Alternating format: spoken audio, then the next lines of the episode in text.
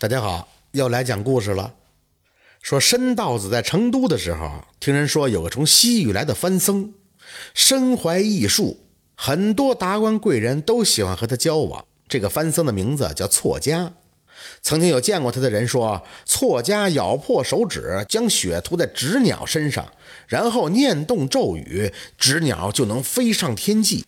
申道子知道这件事以后，怀疑这个错家就是在徐州传授邪法的妖人，有心要前去收服他。可此时呢，错家住在富商黄贵的宅院当中。一次啊，黄贵宴请亲友，要拜这错家为师。当天去的客人很多，申道子呢也变化成一个商人，混入人群前去祝贺，想要看看这个错家到底是何身份。开席的时候，黄贵和错家才出现在大厅与众人相见。当时啊，这大厅挤满了客人，申道子呢就坐在最后一排，有些距离。他远远看了错家僧一眼，就知道这个番僧是个鬼战师，不是个人。一开始啊，申道子并没有揭穿他，暂且坐了下来，继续观察他。这时，黄贵和错家都起身接受宾客们的祝贺。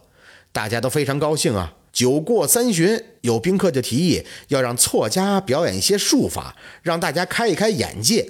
此言一出，众人是纷纷的附和。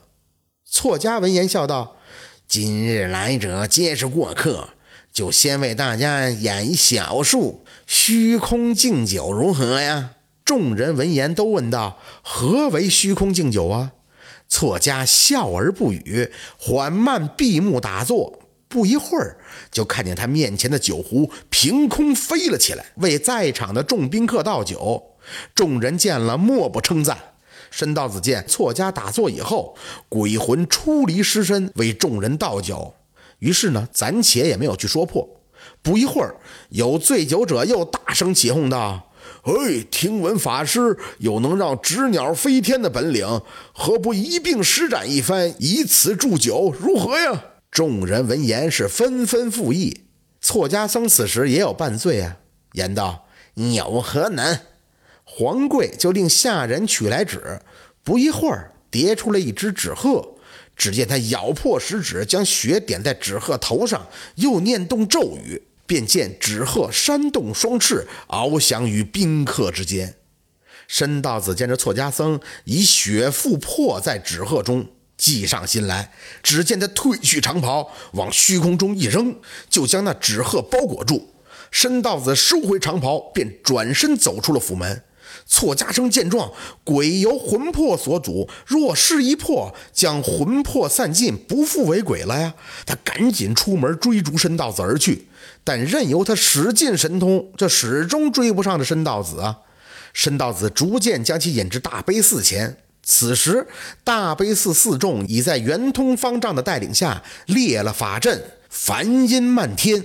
错家生见状大惊，正想逃跑，申道子将法袍一扔，便网住半空中的错家，将其拖至法阵之中，喝道：“哼，鬼僧，你作恶多端，今欲逃往何处啊？”又见他与圆通见礼道：“法师吉祥，此鬼僧身份不明。”然其以佛门弟子自居，行不善不法之事，本欲诛杀，想有不妥之处，今来交由法师发落。圆通双手合十道：“阿弥陀佛，善哉，道长有心了。我观此僧肉身鬼体不是同人。”其中缘由，恐怕只有遣人押送至乌斯藏，交由大慈法王处置，才能明确呀。申道子闻言称是，便收了法袍，将这错家僧关在了万字福柜中。圆通又令人打扫清洁了寺院，与申道子彻夜密谈大道的奥妙，至三天三夜后，方才见申道子与圆通告别，腾云而去。则错家僧终被伏法，天地有正法，法道千万条，万万不可行邪魔外道之举。这就是怒擒妖僧的故事。感谢您的收听，喜欢听白好故事更加精彩。